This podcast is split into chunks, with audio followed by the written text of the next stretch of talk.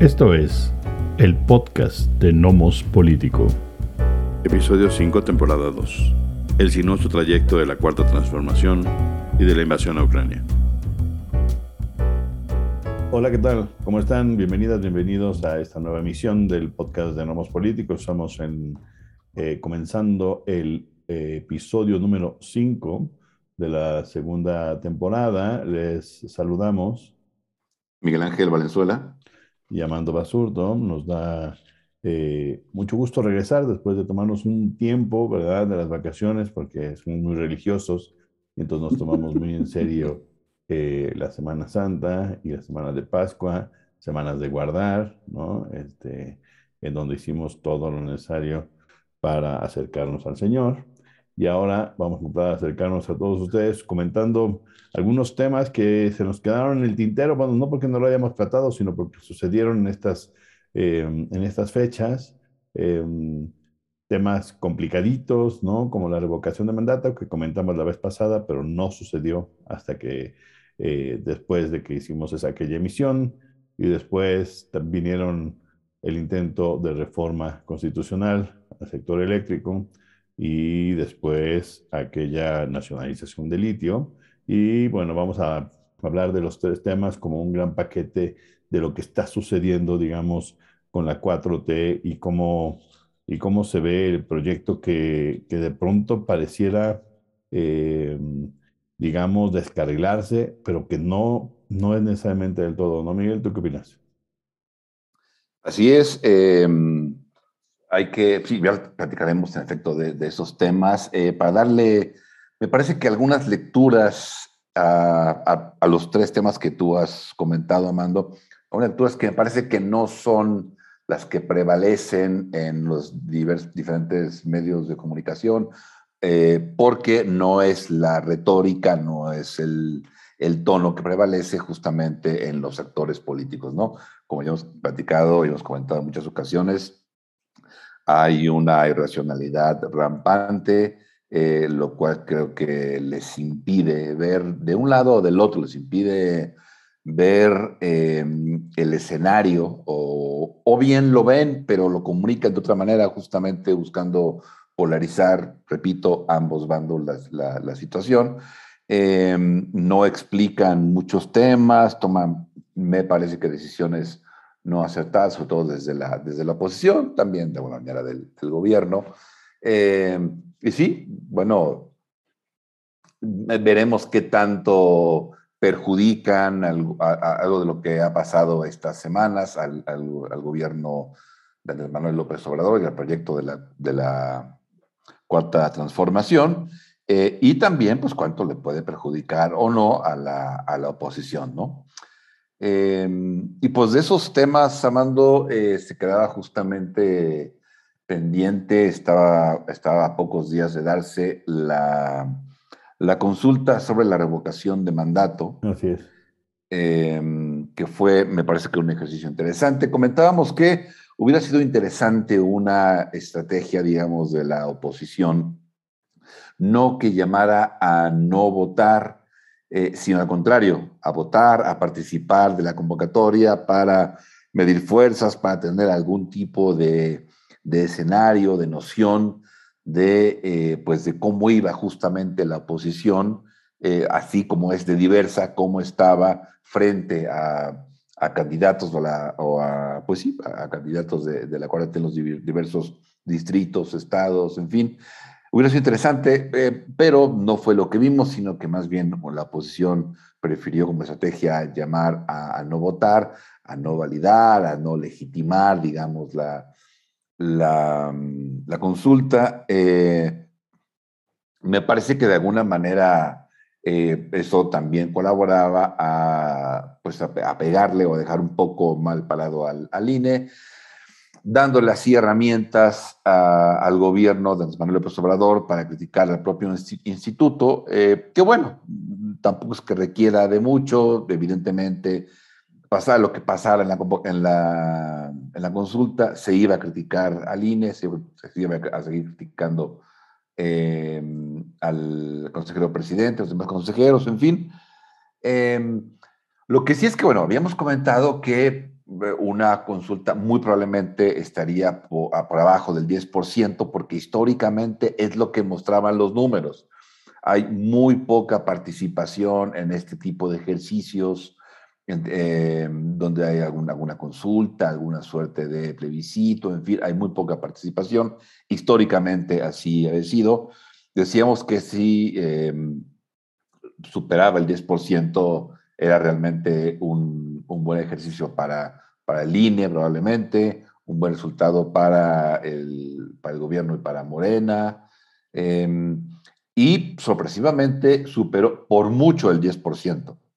¿no? O sea, eh, estuvo cerca del 17%. Es casi el 18%. Casi 18%.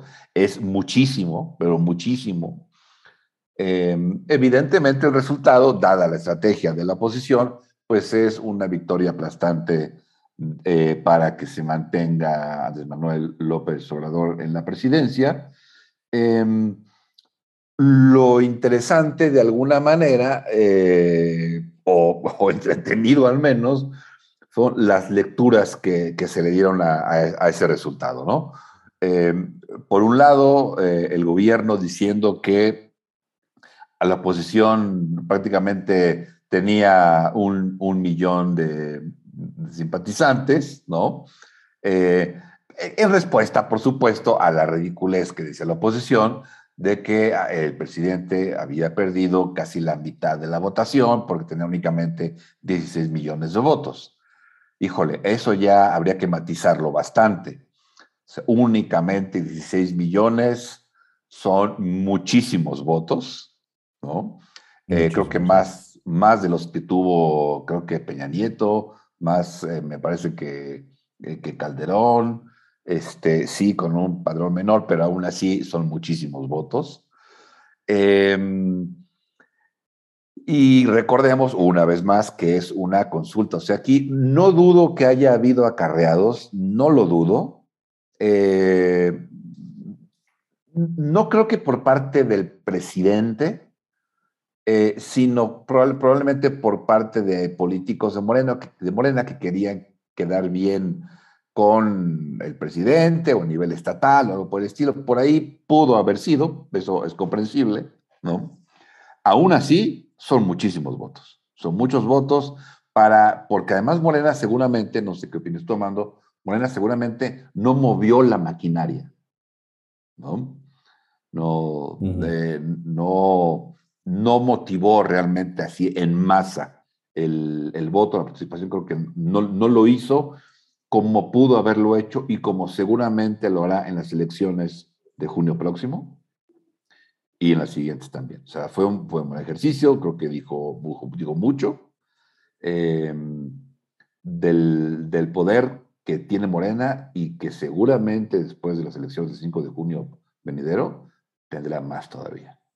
Claro, claro, sí. Yo, yo sí creo que, que, que, me, eh, echaron a andar la maquinaria, pero la maquinaria que puedes echar a andar en un, eh, eh, para la participación en un ejercicio como estos no es la maquinaria electoral que se mueve, em, digamos, en una elección intermedia o una elección federal, ¿no? Este, cada seis años, no, no es comparable, me parece que es eh, es difícil compararlo así porque aquellas son campañas muy grandes, hay mucho dinero, hay, mucha propaganda, este, eh, hay mucha movilización y hay mal debate, pero hay debate. Aquí no hubo, nada más hubo eh, la arenga para que la gente de Morena se presentara a votar a favor de que no se le revocara el mandato al señor presidente y que, y del otro lado, una grave incapacidad y torpeza política de la, em, de la oposición al no utilizar este ejercicio, ya lo habíamos comentado, como una posibilidad de medir fuerzas eh, eh, a sí mismos, es decir, intentar movilizar gente que vote a favor de la revocación y darse en cuenta en qué distritos, en qué estados tienen más capacidades y en cuáles no, en cuáles hay que apostar para movilizar y para invertir en los próximos dos años para contender con Morena, este, eh, no en las elecciones de este año, sino en las, en las siguientes. Eh, me parece que es un ejercicio desperdiciado por la oposición de esa manera. Eh, tú lo comentabas la vez pasada y me parece que, es obvio que eso sucedió. Había una mm, lectura torpe, llena de ignorancia, que decía es que no hay que participar del 40%, ¿no? Que puede legitimar la, eh, el ejercicio de revocación de mandato, pero en realidad el ejercicio es constitucional, no necesita legitimación. Se, se, hace, se, hizo ahorita y se hará las veces necesarias hasta que alguien tenga una mayoría suficiente para quitarla de nuevo de la Constitución. Ese no es el punto. El punto aquí era qué tanta capacidad de movilización tienen, ¿no? Y yo creo que Morena utilizó esta para, para, digamos, para jugar a rancones, ¿no? y, creo que lo hace bien. Si, la, si, la, oposición no está entendiendo lo grave del asunto, es porque nuestra, la oposición en México en verdad sigue perdida. Que el señor presidente y sus huestes puedan mover 15 millones de votos, 15 millones 159 mil personas, poquito más, fueron a las casillas en Domingo de Ramos cuando no había elecciones, no, no tienen idea del peso que eso significa. Significa que el, el, el, siguiente presidente de la República, que va a ser del Partido Morena, em, va a obtener más o menos la misma cantidad, por lo menos, de votos que obtuvo López Obrador. Y más interesante, creo que me parece bien muy, muy, muy, interesante aquí, porque em, debido a los números de aceptación que sigue teniendo López Obrador, que es altísimo. Que, es, que es demasiado alto. Uno no puede creer después de que uno comenta alrededor y va alrededor cómo la gente está en descontento. Es impresionante ver la cantidad de gente que eh, lo sigue apoyando y que iría a las, a, las urnas a votar. Em, eh, López Obrador, yo eh, todo el tiempo lo he dicho y sigo diciendo que él no se va a reelegir, pero si intentara reelegirse, yo creo que ganaría con más votos de los que ganó en 2016. Y todo tiene que ver con la torpeza y la ignorancia de la gente que se mueve en la oposición. ¿no? No es que él está haciendo un gran trabajo, es que la gente en la oposición y la gente que sigue a la oposición sigue en una incapacidad de entender la política. ¿no? La política tiene que ver con esta movilización de votos, la democracia liberal tiene que ver con la, con la movilización de la, calle que te da, así es en la calle, para que te dé suficientes votos ¿sí? y ganar gobiernos, ¿no? Em, entonces me parece que, que, eso es lo que tendría que decir al respecto. Es, es me parece que es un triunfo de Morena eh, movido a 15 millones.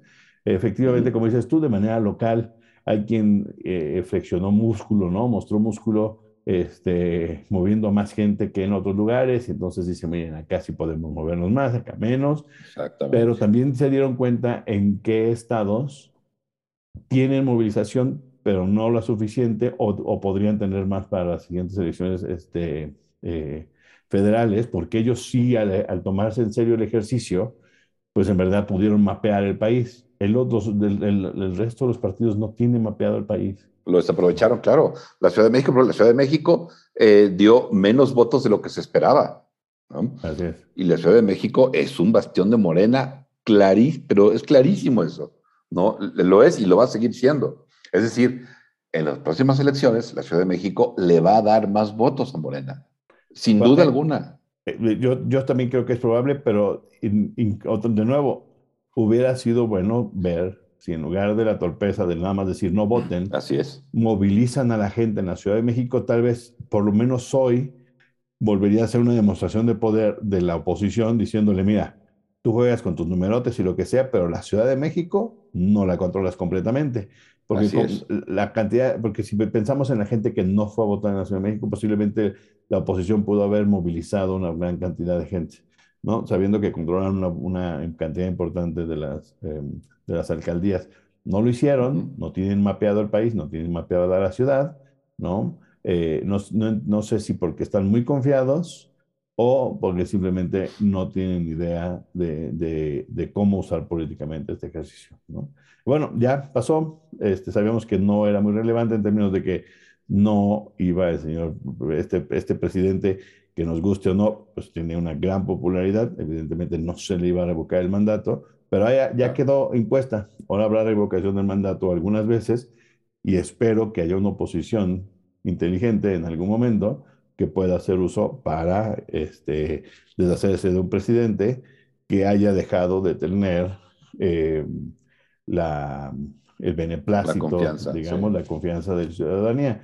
¿Qué pasa en este país? Yo lo explicaba en algún momento, no, no creo que no lo hice en la anterior emisión del, eh, del podcast, tiene que ver con que nuestro presidente está muchos años en la presidencia. Nuestra presidencia es demasiado larga y no tiene, no tiene reelección, entonces no tiene eh, un, un, espacio, por ejemplo, en otros países, ¿no? En, eh, en los sistemas parlamentarios, usualmente los, el límite es cinco años, a, los cinco años máximo se tiene que llamar a elecciones de vuelta del primer ministro y el, el, partido en el poder se tiene que volver, tiene que volver a las urnas y, digamos, recibir un nuevo mandato. En los Estados Unidos, cada cuatro años, el presidente, que ya constitucionalmente desde mediados del siglo pasado tiene que solamente un periodo de reelección, este, eh, tiene que a los cuatro años volver a someterse al, eh, al beneplácito, digamos, del electorado. En México no lo es, es demasiado largo. Y entonces es, eh, lo que hemos visto históricamente es que se vuelve un poco un cheque en blanco. este, especialmente un cheque en blanco complicado con deslegitimaciones desde el año, ah, por lo menos 1997, ¿no? desde, el, desde el 2000, en donde los presidentes no son electos con grandes cantidades de voto popular, no es que ganen con un 50% de los votos, ni, ni con el 30 a veces, ¿no? Entonces, eh, no teníamos eh, presidentes electos por minorías, lo cual es normal, es, es, es válido, es legal, eh, pero que no se sometían a esto. Entonces, esto va a someter a los presidentes a que tengan que actuar, digamos, aliándose un poco más con la gente que con las grandes empresas, ¿no? Digámoslo así, y así lo ve este, el presidente, así lo ve López Obrador. Absolutamente. Y ese, digamos, es su herencia, ¿no? Que puede que desaparezca en 10 años o en 50 o en 100, no sabemos cuánto vaya a durar, pero me parece que esa es la relevancia del ejercicio. Este, y bueno, a ver qué, qué sucede con las próximas. Así es, la oposición, en efecto, sigue, sigue montada en, en ser una oposición, me parece, eh, irracional, contestataria, eh, en ocasiones berrinchuda, eh, da la impresión, coincido, de, de, que no están o no están sabiendo leer el escenario que uno dice, bueno, pero ¿cómo no, cómo no lo pueden leer si eso se dedican? Eh, o lo leen, lo entienden, pero se sienten incapaces de revertir la situación, ¿no? Eh, y entonces ahí no encuentran una estrategia más que pues ser esta posición irracional, eh, berrinchuda, contestataria, o, esa o esa impresión dan al menos. Y justamente otro ejemplo de, esa cerrazón y mm, por ahí de, algunas eh, malas decisiones, en fin, es pues lo que pasó con la reforma energética, ¿no? Eh, se había planteado, recordemos que la ley pasada, el año pasado, perdón, fue la ley para la, el, sector eléctrico. ¿no? Em, hubo un, una petición de inconstitucionalidad por parte de algunos senadores, precisamente de la oposición. Eh, ahorita también comentaremos al respecto. Y se buscó esta otra opción, justamente desde el gobierno, la, la reforma ¿no? al sector energético, buscando, según dice la propia, el propio documento del gobierno, eh, buscando la seguridad energética de México y con ello proteger la seguridad nacional. son elementos muy importantes que hay que considerar, ¿no? cómo está o cuál es el sustento justamente ¿no? de, la, de la reforma buscando eh, echar para, atrás, digamos, eh, no únicamente la reforma de Enrique Peña Nieto de 2013, me parece, em, sino algunas políticas que venían ya incluso desde los 90. quería cambiar cuestiones muy, muy importantes Eh, ahorita comentaremos algunas de ellas. Y para eso, bueno, lo busca poner en, a, nivel constitucional. ¿Para que Pues para que sea difícil a futuras administraciones em, cambiar, ¿no? Precisamente esa, esa situación. Sí. Parte la, la estrategia. Eh, la, se sabía que, que, Morena no tenía los votos necesarios para que pasara, digamos, la, la reforma al sector energético, para lo cual, bueno, intentó negociar eh, y cabildear, eh, inclusive hubo unas sesiones de Parlamento abierto, eh, me parece que febrero, marzo, si mal no recuerdo, Em, para hablar ¿no? y abrir el tema a, debates importantes ante, la, digamos, ante el público, ante la nación, ante la ciudadanía, en fin, la población en general. Eh, también, tratando de, ganar tiempo em, y poder lograr los votos necesarios enfocándose en el PRI. ¿no? Sin embargo, eh, entre probablemente presión del gobierno estadounidense, eh, presión también, digamos, de, de empresas energéticas extranjeras. Em, hay ya presión hacia los legisladores con los cuales tiene contacto, que es la oposición. Eh, y yo creo que también jugó ahí el hecho de que la Suprema Corte eh, negara la petición de, inconstitucionalidad sobre la ley del sector eléctrico. Entonces, creo que esos elementos se conjugaron, probablemente otros, no sé qué opinas tú, Amando, para que, eh, por un lado, se echara para atrás, o mejor dicho, no pasara la reforma en el Congreso, ¿no? Eh, pero también daba la impresión de que el gobierno tenía otras cartas que jugar, entre ellas justamente la ley al sector, eléctrico, la industria eléctrica, porque parte importante de lo que busca el gobierno, y lo buscaba también con la reforma, es eh, regular el sector con aparentemente eh, otros criterios, protegiendo más al, sector eléctrico o a la CFE o, digamos, intereses, digamos, de la nación. Em, y, bueno, pues sí, darle, digamos, un mayor papel a la Comisión Federal de Electricidad, ¿no? Eh, da la impresión que sí tenía otras cartas. Fue, sí fue una, digamos, sí, lo leo como una derrota del gobierno, pero hay que ver, a, digamos, a mediano o largo plazo, realmente quién perdió más. Claro, yo... No, sé cómo lo veas.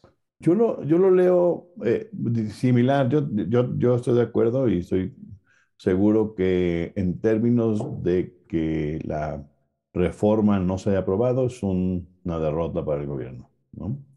Pero es una derrota infligida, en realidad e, ellos provocaron un poco esa derrota eh, porque como dices tú, hubo, eh, se abrió a Parlamento abierto, ¿no? Hubo debates, pero no hubo flexibilidad por parte del grupo de Morena. Lo que, lo que ellos querían hacer era doblegar a un grupo, especialmente de pristas, para que votaran a favor. Eh, tampoco operaron de la mejor manera política. Era un, fue una operación a rajatabla, o votas con nosotros o no votas. Eh, me parece que, eh, me parece que es un error y por, eso, y por eso termina así, aunque el partido en el poder, que de nuevo puede movilizar a 15 millones en un domingo de ramos, ¿no?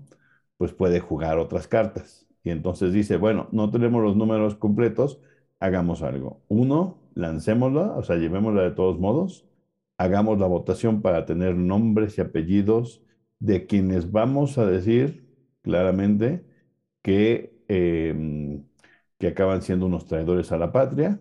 Evidentemente, quien dice es que no nos pueden acusar para traidores a la patria, pues no, babosos, claro que no. O sea, no podemos hacer un juicio político, o sea, de eso no se trata. Pero, el, pero, pero la política se hace a partir del aplauso y del escarnio público. Y entonces lo que Sí, claro, lo que tienes que generar es la percepción. Y entonces, lo que hace Morena, ¿no? Y yo creo que va a funcionar porque tengo la sensación de que sí hay una, eh, eh, una reacción favorable a su llamar a la oposición y a estas personas que votaron en contra eh, traidores. Me parece que va a tener cierto poder. Y yo creo que el PRI como PRI, este, Alito ya este, aquí firma la sentencia de muerte del PRI. El PRI va a perder Hidalgo, va a perder el Estado de México este, y ya este fueron los, los santos óleos, me parece que fue la última patadas de ahogado. Eh, y me parece que puede que esté bien, es decir, eh, si él lo quiere decir que con dignidad votaron en contra y aún así, este, cuando estaban muriendo, no, se, no, no cedieron ante la presión de Morena, está muy bien, ¿no? Pero lo que hace es dejarnos más en manos de Morena. Lo que hace es dejar al país más bajo el control de, este, de Andrés Manuel López Obrador y, y, los grupos y las, y las élites morenistas, ¿no? Y entonces los que vamos a pagar un poco tal vez el plato roto por, por el desmoronamiento de una de las, digamos, tres cabezas de la oposición, ¿no? Eh, no estoy metiendo a MC por razones básicas, pero pues sí de esta alianza, ¿no? Derivada de Pacto por México, eh, que hoy no son más que una chiquillada, pues este, sigue erosionándose y seguirá erosionándose en los próximos dos años. Y aquí fue el, final, porque a, partir de ahora ya no hay negociación con el PRI. ¿sí? Y los priistas ya están fuera, nada más falta, lo, único que están esperando la gente de Morena es que los próximos dos años poder jalarles, acabar de el tapete por debajo de los pies y se acabe prácticamente el partido, ¿no? O se erosione a tal manera de que tenga que subsistir como un Partido del Trabajo, un Partido Verde Ecologista, una cosa así. Al PRI lo vamos a ver reducido a ello, ¿no? Eh, mi sensación es que la, la, reforma tenía este problema. Uno, por un lado, eh, teníamos a una oposición que lo demostró en las dos cosas, tanto en la revocación de mandato como en esto, que es más fácil destruir que construir. Y por el otro lado, un partido que con sus mayorías no calificadas eh, se siente con el poder suficiente para someter a quien se le dé su gana, y entonces desde toda esa arrogancia este, llegaron a una mesa de no negociación, lo quisieron imponer, quisieron imponer el proyecto del presidente y no, y no, y no pasó. ¿Quién va a costar, quién, quién va a cobrar este, la factura? De nuevo, pues será Morena. Morena va a acabar ganando porque va a cobrar la factura de aquellos, ¿no? De acusar a aquellos eh, como traidores de la patria aquellos que votaron en contra de la, de la reforma como tal. La reforma es. Eh, es un problema porque eh, lo que demuestra es que en México no hemos llegado a este punto en donde podamos pensar en un terreno intermedio, es decir, o, o le damos todos los beneficios a, la, a, las empresas privadas, a pesar del alto costo político y económico que representa para el erario público, o intentamos nacionalizar. No encontramos, no, entendemos que hay espacios intermedios eh, en donde, eh, como una empresa como Petrobras, ahí puede haber una participación importante del, del, em, del capital privado, ¿no? E intervención del capital público, y pueden convivir, ¿sí? Este, me parece que aquí no. Cualquiera que crea que la ley como está hoy funciona, pues no tiene ni idea y en verdad cree que empresas como eh, eh, Bimbo, FEMSA y demás tienen en verdad un verdadero interés por la eh, ecología del mundo y entonces esa es la verdadera propuesta ecológica en contra del señor López Obrador que quiere quemar combustibles, ¿no? Y, y también no tiene sentido pensar que tiene la razón el señor López Obrador y su reforma cuando en realidad no permite convivir, por lo menos no, por dos razones. Uno, no le dio espacio a que por lo menos grupos al interior de la oposición pudieran eh, modificar de manera importante la propuesta y, y, encontrar manera de convivir con las, este, con las grandes compañías que pueden producir energías limpias. Eh, y entonces ese es un punto para mí importante. No encontramos ese ese equilibrio entre, entre lo, la, eh, la, capitalización pública y la privada con respecto a este tema. ¿no? La otra es que nos venden nos venden discursos malísimos, ¿no? Exacto. Uno de, de hipernacionalización que suena evidentemente a mediados del siglo XX, y Así el es. otro lado, una que dice, es que las energías este, eólicas son más limpias. Claro que no son más limpias, perdón, que son más, más, más baratas. No, es como querer ir a comprar al supermercado comida orgánica y que te salga más Exacto. barata que la otra. Pues no, es una tontería. La, la, la, la energía limpia es, es más cara. En casos, por ejemplo, yo lo vi este, viviendo en, en, en la ciudad de Nueva York, es muy común encontrar mesas eh, con, con, gente que trabaja para estas compañías que generan energía limpias, y entonces tú puedes firmar para que la energía que llega a tu casa eh, sea limpia, pero para eso tienes que pagar más, no menos, es obvio, es un asunto lógico, no puedes producir suficiente energía eólica ni, ni solar si no quemas combustible como backup, entonces es más cara. Así es. Es más limpia, sí, pero entonces hay que pagarlo más caro, no más barato. Entonces nos venden la idea de que la energía limpia es la más barata y que el señor López Obrador está en contra de estas cosas. No, creo que no. El señor López Obrador tiene una locura con respecto al nacionalismo, pero los otros Sí. Pues tienen eh, contratos abusivos de lo, que, de lo que hicieron en el sexenio pasado, ¿no? Que además son unos verdaderos sinsentidos, pero bueno, ahí están los, los grandes contratos y los acuerdos de que primero tiene que entrar la energía limpia y después la sucia. Pues sí, pero el problema es que para mantener la, la limpia funcionando, tienes que mantener la sucia funcionando, aunque Así no es. entre a la red y tengas que desperdiciarla, ¿no? Y tienes que seguir, pues no puedes apagar la planta, tienes que bajar y subir y eso pues, tiene grandes costos de cada planta y además muchos costos eh, ecológicos, de tener que subir y bajar dependiendo de si hay viento o no, si hay suficiente luz solar o no. Exactamente. Entonces, es, es, un problema gravísimo de que la gente no está enterada. Los partidos no se dedican a informar a la gente del problema Así real, es. ¿No? Porque no les interesa, ninguno, ninguno. Y después tenemos estos proyectos que son o a favor de que, ah, es que FEMSA es los que nos dan este, energía limpia y más barata. Sí, ah, seguro, ¿no? O sea, más de 10 dedos te chupas.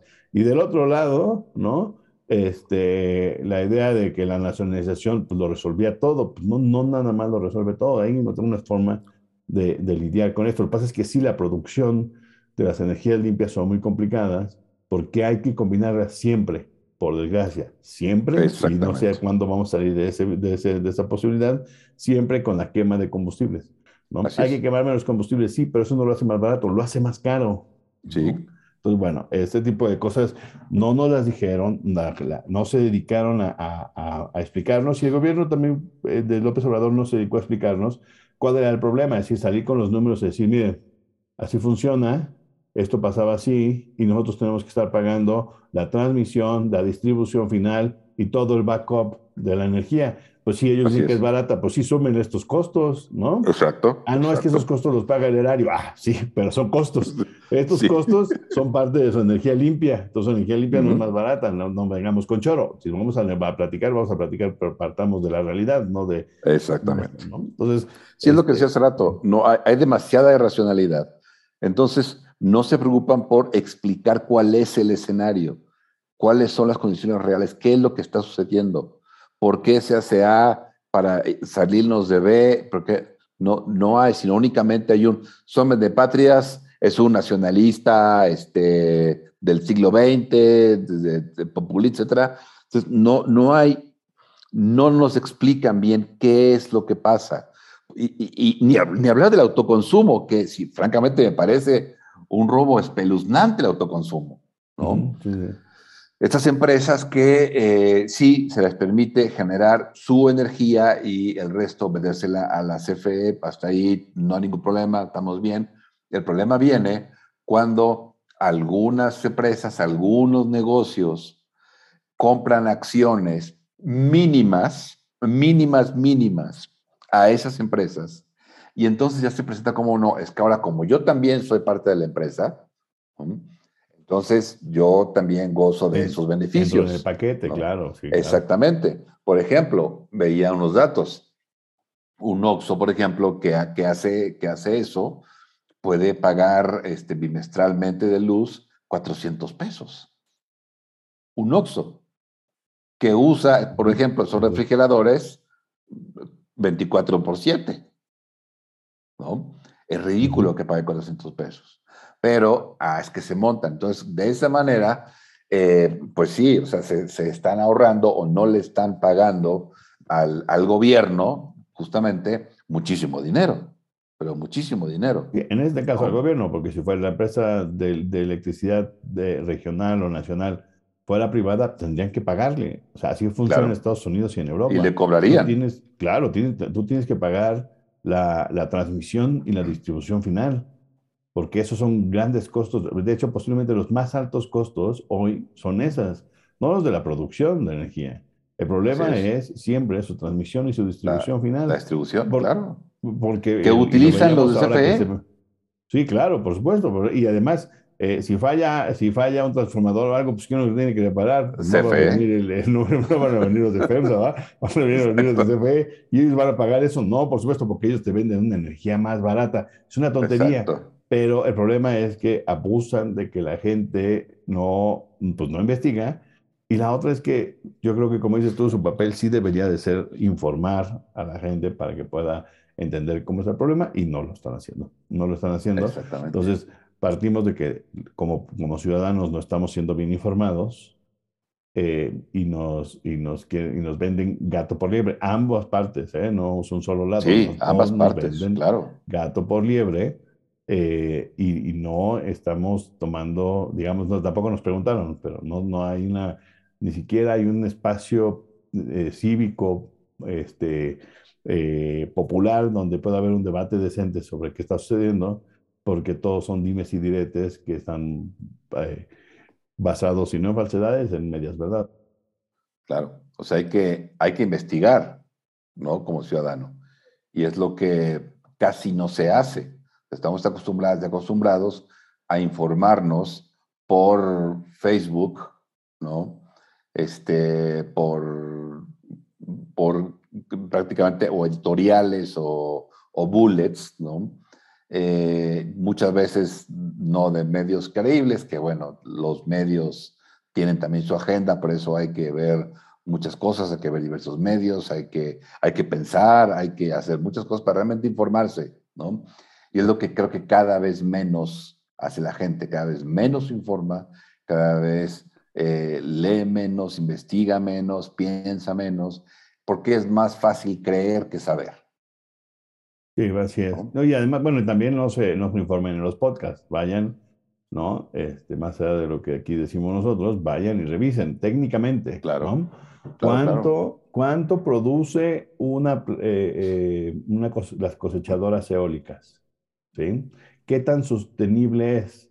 ¿Cuántas ciudades, cuántos corredores industriales se pueden sostener ahí? Digamos que desconectamos a la CFE y los conectamos a ellos, ¿cuántos el corredores industriales como en Nuevo León, de Querétaro, cuántos sobreviven con la, con energía limpia? Exacto. Y cuando se den cuenta de que ninguno, ninguna ciudad mediana se puede sostener hoy con energía limpia y que toda requiere que se queme combustible, ¿no? Véanlo, no, no, no, lo crean, vayan y búsquenlo, se van a dar cuenta que nos están vendiendo gato por liebre, ¿sí? Y que alguien está sacando raja de, evidentemente, ¿no?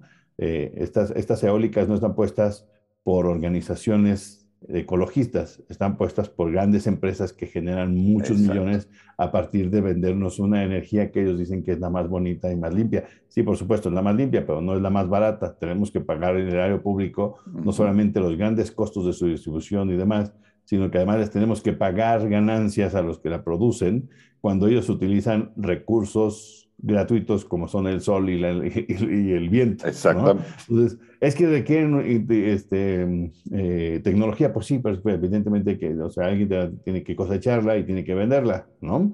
Pero, este, pero no es una energía que nos sirva a todos o a todas en, en, las ciudades y en los corredores industriales porque no alcanza. Y lo otro, para seguir el siguiente tema, ¿cómo, la, cómo mantienes eh, la, eh, un, un, eh, un, wattaje ¿no? este, y un kilovataje constante, ¿no? porque eso requiere, las grandes ciudades no pueden estar con idas y venidas, tampoco la, con grandes picos también, tampoco las industrias, ¿no? Entonces, ¿cómo le haces? Ni para arriba ni para abajo, porque truenan las, máquinas. Ah, sí, así es, así es. Entonces, sí, exacto. No, no lo puedes hacer así, entonces necesitas cómo acumularla para los momentos en que donde, pues sí, pero no hay, hoy, aún hoy no tenemos, y entonces entramos al problema de que la acumulación hoy se da en su mayoría en baterías de litio, ¿no? entonces, si quieres, pasamos al asunto de la nacionalización del litio, ¿no? Que es un tema que me parece em, eh, hay que leerlo dentro de todo este del proyecto de la 4T que, que parece, decíamos, este, como tambalearse y de pronto dar bandazos. Em, me parece que es un buen ejemplo. En el sentido de que, eh, ya que no pasó la reforma eléctrica, ¿sí? eh, viene la, la, la, nacionalización del litio, que me parece, no sé qué, qué, qué, piensas tú, me parece un poco innecesaria. Primero, porque el litio tendría que ser mexicano por definición en el artículo 27 y por lo tanto no había necesidad de hacerlo. Lo que acabaron de hacer más bien es nacionalizar la posibilidad de la explotación del litio. Eh, no sé, no, no sé qué también nos va a, funcionar. Yo he revisado, revisado y sé cómo funciona el proceso y el proceso de, conseguir los iones de litio hacia el final para utilizarlos en las baterías es muy complicado, es muy tardado. Hay un tostado ahí que toma mucho tiempo. Es decir, este, eh, leía a alguien, un técnico que decía que eh, si México empezara hoy una empresa a tratar, el litio que tenemos, ¿no? A extraerlo y demás, tardaría entre 4 y 5 años para ser utilizado, ¿no? Para, o sea, porque lo tienes que, eh, digamos que, eh, eh, no, me acuerdo, no me acuerdo cuál es la palabra técnica, pero es um, como refinar, ¿sí? Hay, un, hay una refinación que son unos secados y se utiliza, pues no es, no es, no es tan sencillo esto de, nacionalizarlo y de echar a andar ahí, no, no, es, no es que perfores y salga el, el petróleo y lo pones en tambos y lo vendes, este, el litio es, es otra cosa, ¿no? Entonces, eh, ese, es, um, ese es parte del problema. Yo lo veo, como te digo, como, como, una, eh, como una cosa innecesaria, pero que entra dentro, dentro del discurso eh, López Obradorista de, de querer dejar como un legado, ¿no? Y el legado es dejarle a los mexicanos el litio si en 15 o 20 años hacen la babosada de privatizarlo y se los roban, pues es su problema. Yo les dejé muy bonito el, el asunto, ¿no? Yo creo que es un asunto de, de más de, de, de, ecocentrismo en el sentido, no sé cómo lo ves tú. Bien, tengo entendido además que eh, no se sabe bien a bien las, qué, qué, tantas reservas, digamos, de litio se tienen en México, ¿no? O sea, aún, aún no está como muy claro. Por ahí eh, leí a alguien que decía, bueno, si hay mucho litio ya está protegido y si no hay, ¿cuál es el problema? o sea, bueno, no, sí. no, no, pasa nada. Este, eh, y sí, eh, creo que es parte, claro, de la estrategia de, digamos, de, de blindar eh, intereses de la nación en términos, como lo dice el presidente, de seguridad energética, ¿no? y de tratar de hacer de México, ese es el discurso, no sé si se pueda lograr, pero de hacer de México lo menos vulnerable o menos dependiente posible en términos energéticos, ¿no? Creo que sí se vincula tanto la cuestión del, de la energía eléctrica, ¿no? Para lo cual, bueno, una vez más, va a ser muy importante la, la eh, la constitucionalidad ¿no? de, la, de la ley para poder revisar y establecer nuevos criterios para regular, que es muy importante. Creo que a lo que va primordialmente el gobierno de Manuel López Obrador es a regular el sector, ¿no? Para poder tener control. Y en términos del litio, creo que es parte justamente de la estrategia, ¿no? En el sentido de proteger eh, el sector energético, lo, yo creo que lo más, lo más posible, pero ahí se brinca a no regular, se brinca a que los únicos que pueden explotar sí. es el Estado. ¿no? Ya, sí, ya sí, se va a lo que sí. O sea, digamos, digamos, proteger, ¿no? blindar eh, un, digamos, un elemento que está cobrando cada vez más relevancia, eh, aunque aún no se sabe bien cuántas reservas no hay, hay en México.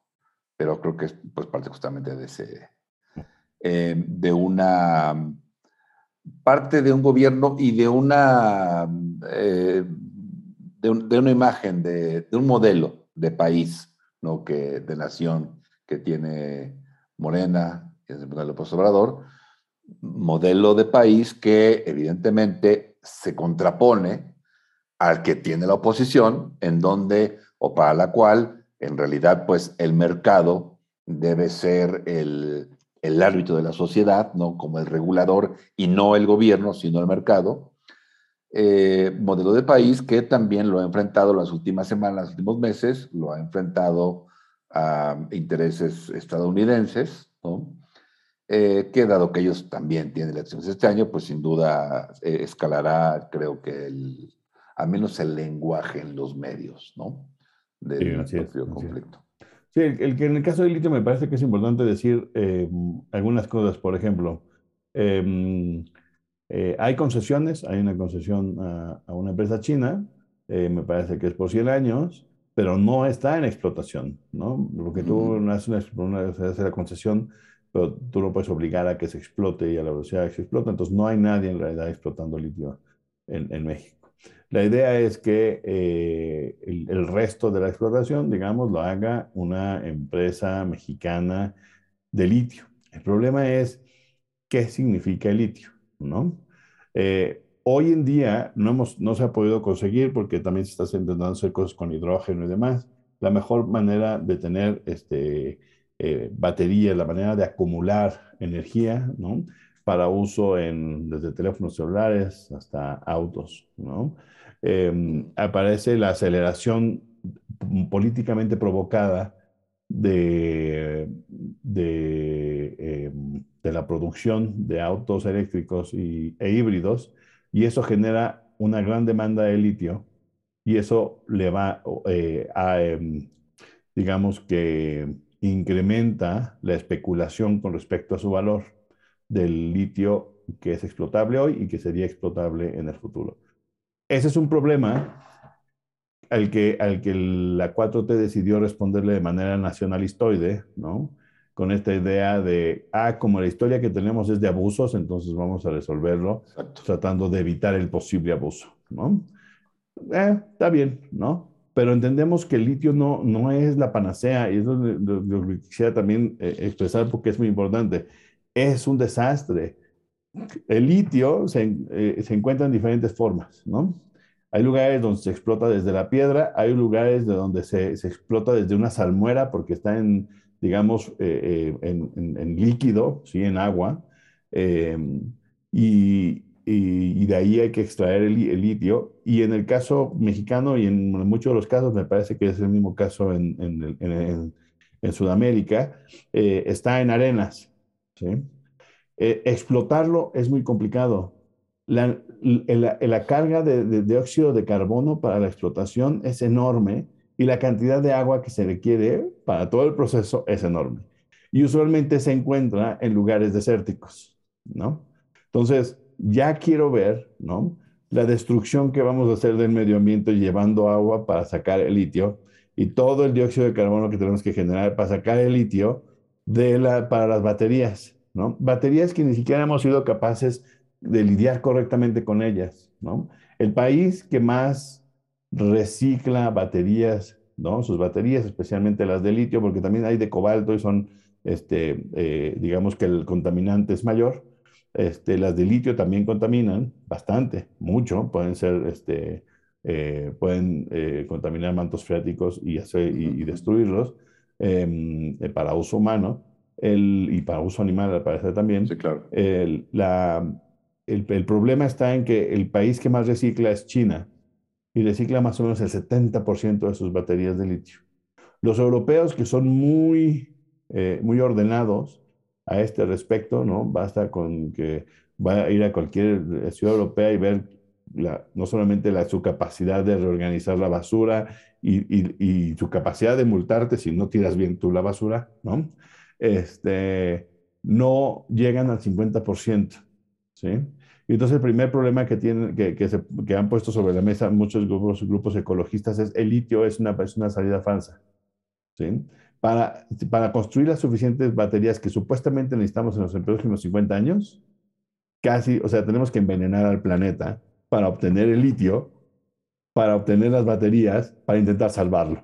Entonces, eso es una mala idea en general, el uso, el, uso extensivo de, intensivo de litio. Evidentemente, mientras más presión ponemos sobre la producción de las energías limpias, entre comillas, ¿sí? ponemos más presión sobre el uso de las, baterías de litio, que hoy son las más eficientes, y por lo tanto sobre la explotación del litio. ¿Qué es lo que sucede? No hay que ser muy inteligente para saberlo. Lo que vamos a hacer es que se abren ventanas de oportunidad para explotación de litio que no sean las más adecuadas ecológicamente.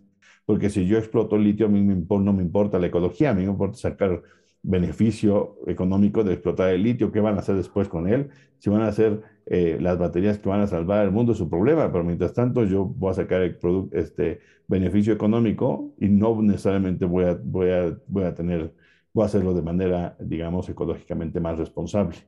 Entonces, ese problema grave que estamos enfrentando hoy que me parece que no, otra vez, por este asunto de ah, pasar rápidamente una ley para demostrarles quiénes somos, ¿no? Para analizar el litio y la posibilidad de su explotación a futuro, me parece que otra vez no estamos pasando por, este, por esta parte de investigación, a ver qué es el litio, cómo se explota, qué tan limpia es la explotación del litio. De consecuencias, claro. Otra vez, no se enteren aquí, no se enteren allá, vayan y revisen. No, no vayan y revisen qué dicen las empresas de litio, porque les van a decir la mitad. revisen investigaciones de universidades, revisen investigaciones de organizaciones ecologistas serias, donde han revisado el impacto ecológico de la explotación de litio para que entiendan cómo el litio no es este, la forma más sustentable. Lo que pasa es que no hemos pasado al siguiente nivel en términos tecnológicos.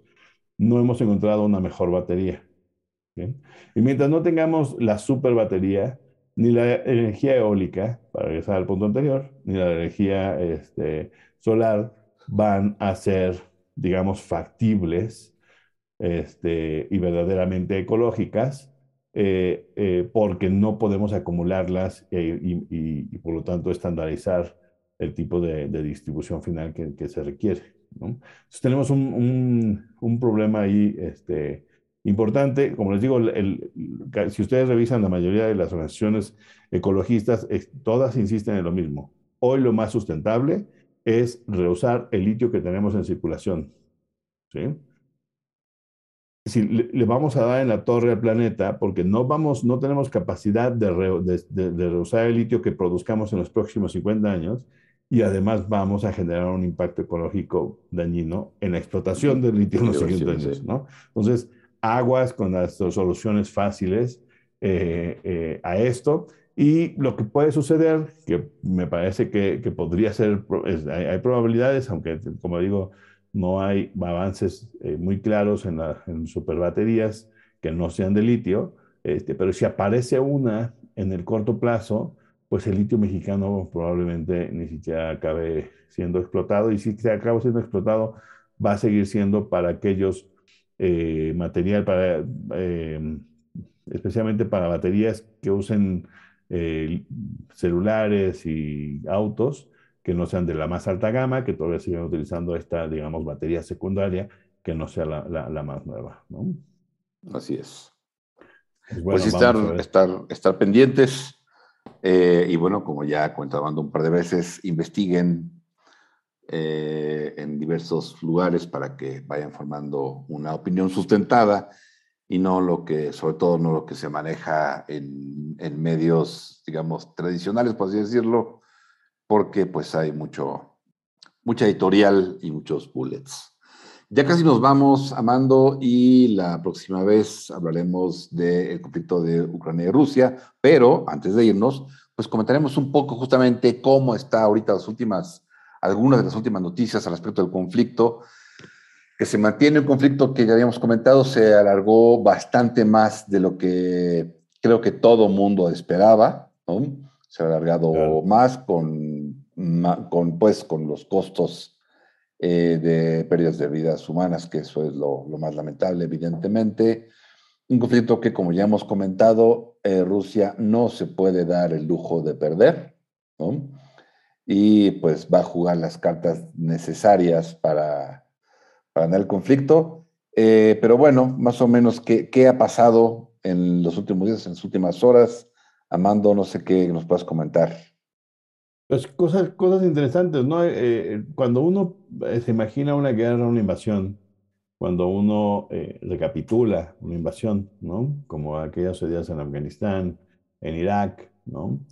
La propia guerra, más o menos, la de en Siria, la guerra, digamos, civil en Siria, y, la, y todo el enfrentamiento con ISIS, no, no me parece que sea el mismo escenario que estamos viviendo hoy, ¿no? Eh, esta semana, eh, Ucrania, que es un país en guerra, es un país invadido, resulta que recibe en su capital al secretario de Estado estadounidense y al secretario este, de la Defensa, ¿no? Es decir, muy campantemente pueden entrar y salir del país, ir a Kiev, cotorrear con el gobierno, está bien, ¿no? Es como una idea distinta, ¿no? Eh, eh, que se pueda hacer como tan fácil cuando estás en guerra. La pregunta es, ¿por qué no pasa en otros? Pues porque a nadie le importan los otros aquí, porque, porque es importante, porque es Europa, porque ya dijimos, porque hay un elemento racial importante, porque son, no es lo mismo ser de otro lado del mundo y tener otro tipo de pigmentación de piel que ser ucraniano, entonces por supuesto hay una preocupación distinta, pero más allá de eso me parece que hoy ya hay más voces en el occidente entendiendo y explicando y tratando de llevar a los medios la idea de que esto es una guerra de lo que en inglés se llama un proxy war. Es una guerra de proximidad en donde se utiliza un tercer país para atacar a otro, ¿no? Y entonces los estadounidenses especialmente, más que los europeos, eh, están armando a los ucranianos, vistiendo todo esto como si fuera eh, de asistencia, ¿no? Otra vez, como si fueran almas de la caridad y no tuvieran intereses políticos, económicos, geoespaciales importantes, más que su defensa de la libertad del pueblo ucraniano. Así es, así es.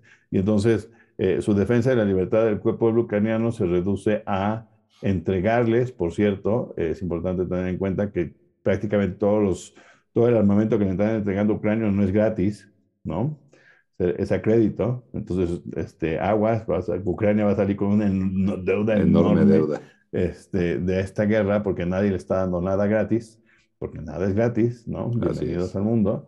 Y entonces, el, em, e, Estados Unidos en realidad manda y manda y manda armamento a Ucrania para que ellos hagan la, la, lucha que ellos no pueden hacer, que es enfrentarse a Rusia directamente, ¿no? Porque, porque eso permite una guerra de baja intensidad que desgaste a Rusia mientras los estadounidenses no se desgastan. ¿no? Esa es nuestra sensación. La, posible, la, la posible lectura del otro lado es que el señor Putin está muy contento con el desgaste político que está viviendo este, el gobierno estadounidense ¿no?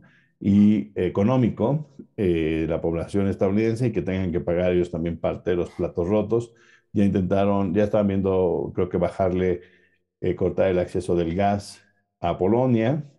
Eh, y y ante esto, em, el, señor Antonio Guterres va y visita al señor Putin y después va a visitar al señor Zelensky, pero evidentemente los ucranianos se enojaron porque, pues, son berrinchudos y no a veces o son muy ideologizados o, o, son muy torpes.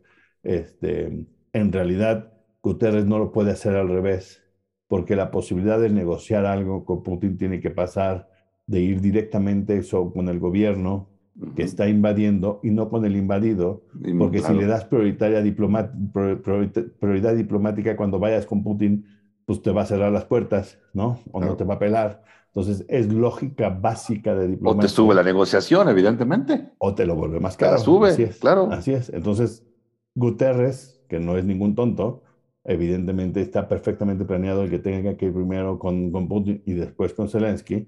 Los ucranianos evidentemente hicieron un poco un berrinche de que por qué primero allá y que era una tradición que primero fuera Kiev y después Moscú, así de, bueno, ustedes por eso les están pasando por encima, porque ustedes entienden poco de política y de diplomacia, este, y nada más juegan a este asunto de que son víctimas y son víctimas hasta de la ONU, porque el señor este, Guterres fue a un lado y fue, no fue al otro, ¿no?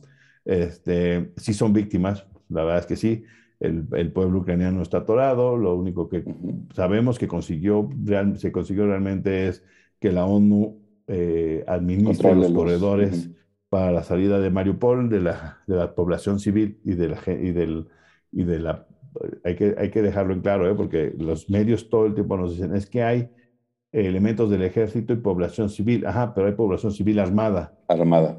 ¿Por qué? Porque lleva muchos años en mucha parte de la población civil, este, civil en Ucrania armada. Y dos, porque vimos cómo el gobierno de Zelensky le entregó armas a los, civiles al principio del los llamó a armarse. Así es. Entonces, son tres grupos distintos. Los, las, digamos, las mujeres y los niños, los adultos que tienen que estar armados porque si no los fusilan porque es traición a la patria, porque hay leva, ¿no? Entonces todos los hombres evidentemente están armados o tienen que participar de una manera u otra y el ejército en tal, ¿no? Que están, están este, sitiados en una, la gran acelera este, de Mariupol, que evidentemente los rusos no la quieren destruir porque si ellos controlan Mariupol, pues no les quedaría, no les, no les haría mal quedarse con esos fierritos y echarlos a andar, ¿no? Entonces evidentemente ellos no van a destruir completamente la, la acelera.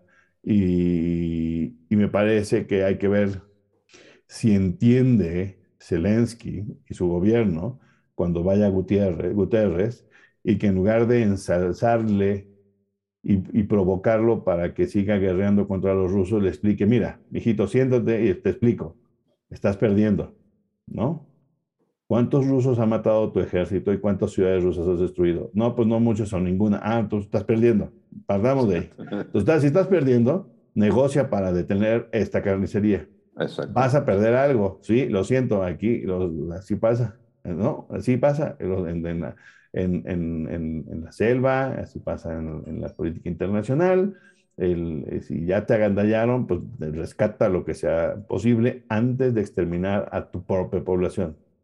¿no? Entonces, entiende que tú eres el invadido y que vas a tener que ceder algo. Ahora, ¿quieres ceder lo menos posible? Sí, pues entonces ya, ya lo hubiera cedido, porque cada día que pasa te van a querer quitar un pedazo más grande, ¿no? Entonces, eh, tratar de explicarle un poquito, porque del otro lado lo que recibe es aplausos y golpes de espalda de los europeos diciéndole, no, sí, mira, tú sigue peleándote, ¿no? De ah, aquí te vemos que vas muy bien.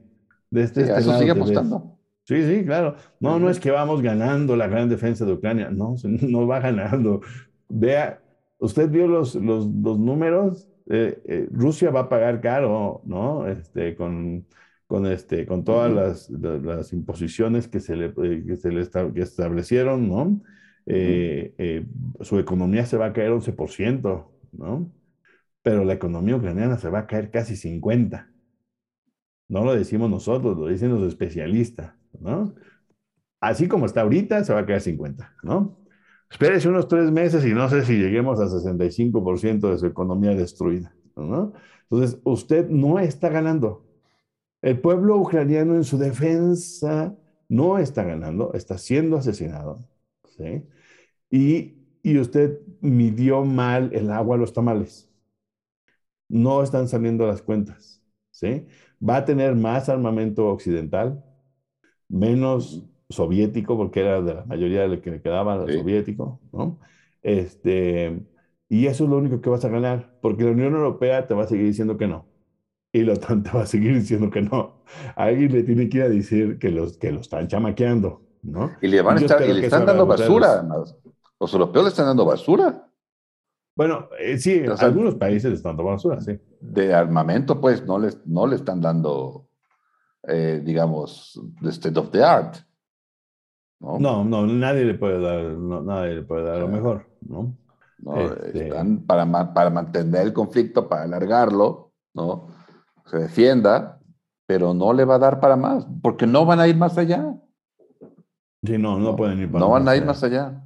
Sí, no, no y no, y no, no se puede. Y, y el gobierno estadounidense va a perder las mayorías en, la, en, en, las cámaras el, el, gobierno del señor Biden y entonces sí eh, va a tener menos capacidad de movilización hacia el interior, hacia el exterior y a ver, como cuando le quiten, le digan, ¿sabes qué? Ya te ayudamos mucho, nos debes tanto dinero de, la, de todas las armas que te dimos y pues ya no te vamos a dar más porque vamos a arreglar nuestro problema, un problemón porque tenemos unas elecciones, va a ser que el señor Trump se nos vuelva a meter por la puerta de atrás, ¿no? y lo van a dejar, no a Zelensky, a la población ucraniana la van a dejar en la bancarrota. Este gobierno incapaz, torpe de, negociar y de entender los límites que tiene en la confrontación con Rusia, como el que les han estado vendiendo eh, cuentas de vidrio la Unión Europea, la OTAN y en especial los Estados Unidos. Así es. ¿No? que no, no. Sí, ahondaremos en un par de semanas a ver qué escenario tenemos en ese momento. Pero como lo platicamos ya hace varias semanas, un mes probablemente, si es durante un mes, eh, no hay un buen escenario, ¿no? No, no se ve bien, porque lo mismo que decíamos entonces, Occidente no se va a meter más porque no puede meterse más y Rusia no puede perder. Así es. O sea, Entonces, tiene que declarar una, victoria, una victoria que sea pírrica, pero tiene que declarar una victoria. Exactamente, porque cada, vez, digamos, compromete más, cada vez también eh, Rusia está pagando más eh, y va a tener que, no solo tiene que ganar, sino pues por ahí medio de la mejor manera posible, o al menos le va a vender cara la paz a Ucrania. Claro, y lo otro que estamos viendo nada más para cerrar es un, eh, de esto de que favorecía la guerra al ultranacionalismo ucraniano, estamos viendo las reacciones importantes. Este, el alcalde de, eh, bueno, en varias ciudades, pero especialmente el alcalde de Kiev, pues ahora ya se puso a derribar todo tipo de monumentos que hablasen, que expusieran, ¿no? Que expusieran eh, la hermandad entre, entre rusos y ucranianos, que eran algunas desde tiempos soviéticos, pero después no. Cuando hablas, cuando oyes hablar al, al alcalde, que me ha tocado este, ver dos o tres entrevistas con él, es patético escuchar que el señor cree que todavía vive en la, era soviética porque todavía sigue hablando de los rusos como si fueran soviéticos. Este, pero bueno, también no es una persona, es una persona que se dedica al deporte, no es una persona necesariamente educada. Entonces, bueno, él reacciona como puede. Y, este, y entonces, como parte de este ejercicio simplón de, de, división entre los rusos y los ucranianos, están deshaciéndose de esto, pero esto es importante porque, de nuevo, en Ucrania, no solamente en el este hay rusoparlantes, en el resto del país también, y entonces va a seguir habiendo una radicalización, antirusificación de su propia, este, al interior de su propia este, eh, población, que me parece que va a acabar pagando algunos costos por los próximos años, ¿eh? porque en esta idea de crear lo ruso, perdón, lo ucraniano en, en un sentido antirruso, este, yo creo que va a haber consecuencias sociales importantes. Y esta es una manifestación que parece simplona, pero me parece muy importante, el deshacerse de todos los monumentos que impliquen algún tipo de amistad ruso-ucraniana. A ver, a ver qué nos pasa. Muy bien, Armando, este, nos despedimos. Así es, llegamos al final de esta emisión. Eh, esperamos que estén bien, esperamos que sea, haya sido de, de interés los temas de hoy ya platicaremos en un par de semanas, ¿no, Miguel? Muy bien, eh, pues que se muy bien, muchas gracias por escucharnos, que tengan una muy buena semana. Hasta luego.